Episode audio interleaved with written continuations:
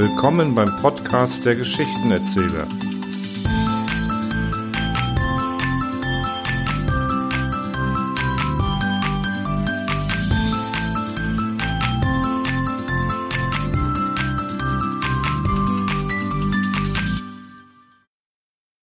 Von der Erfindung des Perpetuum mobile und anderen Dingen, die in Regalen rumstehen. Mein Name ist, ach, mein Name tut eigentlich gar nichts zur Sache. Ich bin freier, investigativer Journalist und recherchiere für bekannte populärwissenschaftliche Zeitschriften. Und ja, ich kann durchaus zu Recht von mir behaupten, dass ich im Laufe der vielen Jahre einen gewissen guten Ruf in Fachkreisen erlangt habe. Und vielleicht habe ich ja eben diesem guten Ruf zu verdanken, dass es eines Tages unvermittelt an meiner Wohnungstür klopfte. Ich muss der geneigten Leserschaft erklären, dass ich in modernen, aber dennoch bescheidenen Verhältnissen einer Neubauwohnung lebe. Als Journalist kann man da keine großen Sprünge machen. Aber zurück zu meiner Wohnungstür und der darauf erwartenden größten Geschichte, die ich in meinem ganzen Leben erleben durfte. Und ich habe viel erlebt. Ich habe die Hochebenen von Peru bereist, bin über die Nazca-Linien geflogen, habe die chinesische Mauer zu Fuß beschritten, die großen Pyramiden von Gezi des Nachts erkundet, man sagt, dann wären die Geister der Pharaonen aktiver, Stonehenge, Göbekli Tepe, Machu Picchu, aber nun das Klopfen wurde lauter. Wissen Sie, meine Damen und Herren, es gibt verschiedene Arten von Klopfen. Zaghaft und zögerlich, voller Bescheidenheit und ängstlich dabei. Und dann gibt es eben genau dieses Klopfen, beherrschend, vehement fordernd und voller Ungeduld. Ich bin ja schon da. Sie müssen nicht gleich die Tür eintreten. Etwas genervt öffnete ich meine Wohnungstür und was ich sah, verschlug mir die Sprache. Dieses unscheinbare, ja geradezu groteske Männchen kann so laut klopfen? Es gibt Menschen, die einem auf Anhieb unsympathisch sind, ohne genau sagen zu können, warum. Aber diese Person dort betraf alle meine bisherigen Erfahrungen und Begegnungen. 1,60 Meter maximal, gebeugt und die linke Schulter leicht hängt, die letzten schütternden Haare über die schuppige Kopfhaut geborgt. Mit fistliger Stimme begann er sogleich an zu sprechen. Es glich eher einem Meckern, und ich hatte irgendwie die gesamte Zeit das Bild von Ziegen im Kopf. Ohne mich dabei ansehen zu können, war sein Blick stets auf den Boden gerichtet. Lassen Sie mich schon rein. Es geht um Leben und Tod, und ich habe weder die Zeit noch die Lust auf Plattitüden. Während er sprach, schob er sich schon an mir vorbei und wieselte durch meine Wohnung. Ich blieb verdutzt an der Tür stehen. Sie sind meine letzte Hoffnung. Er blieb unvermittelt stehen und sah mir direkt in die Augen. Keiner will mir glauben, alles nur Banausen und unterbelichtete Analphabeten. Dabei verzog er sein Gesicht zu einer Grimasse, als würde er tatsächlich körperliche Qualen bei den Gedanken an seine Widersacher erleiden.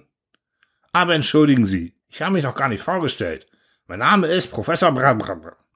Er fing plötzlich so stark an zu nuscheln, dass ich seinen Namen nicht verstehen konnte. Ich muss auch gestehen, dass ich nicht mehr nachfragte, zum einen, weil ich gar nicht so wirklich zu Wort kam und zum anderen, weil er mir jetzt schon auf die Nerven ging. Wieder so ein Verrückter? Das fehlte mir heute noch. Muss ich doch dringend zur Reinigung meine Anzüge abholen. Heute Abend ist doch die große Gala. Und da musste ich auch erstmal hinkommen. Mein Auto war damals ständig in der Werkstatt, ein russisches Modell, wenn Sie verstehen. Also kurz und gut. Ich hatte wirklich keine Zeit für irgendwelche verrückten Professoren. Das alles schoss mir durch den Kopf, während er weiter meckern vor sich hinredete. Sie sind ja Journalist und ein recht erfolgreicher dazu. Dabei musste er mich abschätzen von Kopf bis Fuß, wohl abwägend, ob ich wirklich der wäre, als jemand mich empfohlen hätte. Offenkundig zufrieden von dem Ergebnis seiner Musterung, ging sein Monolog weiter.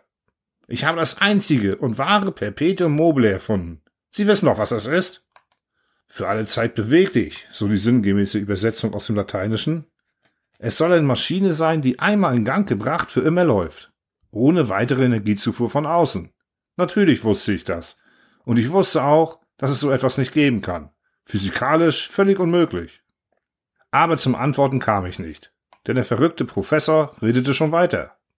Ich kann es Ihnen ohnehin nicht erklären. Mit Verlaub, dazu reicht Ihre Intelligenz nicht aus.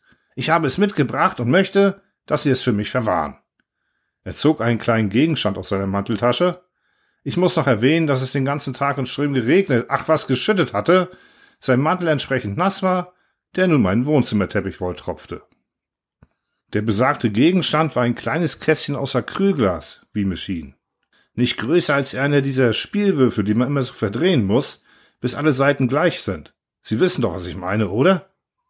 Diese Größe etwa hatte auch sein Würfel, nur durchsichtig. Im Inneren jedoch schwebt ein Ring aus einem schwarz schimmernden, mir unbekannten Material. Dieser Ring drehte sich beständig um sich selbst. Ich übergebe Ihnen hiermit das einzig existierende und von mir geschaffene Exemplar eines wahrhaftigen Perpetuum mobile, und ich möchte Sie bitten, es für mich zu verwahren. Er übergab es mir mit leicht zitternden Händen. Verwahren Sie es gut, ich kann leider nichts damit anfangen. Niemand glaubt mir. Während er das sagte, dreht er sich um und verließ ohne eines weiteren Wortes meine kleine Wohnung. Verdutzt ließ er mich mitten im Wohnzimmer stehen, mit dem Acrylwürfel in der Hand. Hm, was sollte ich davon halten? Neugierig betrachte ich es etwas genauer. Der Ring im Inneren drehte seine Kreise und nichts deutete auf irgendeinen Mechanismus hin. Naja, so spektakulär ist es ja nur auch nicht, dachte ich mir und stellte ihn in die Anbauwand, die die gesamte Länge einer der Wohnzimmerwände in Anspruch nahm. Dabei fiel mein Blick auf ein anderes Kästchen, das ich doch mal abgestellt hatte.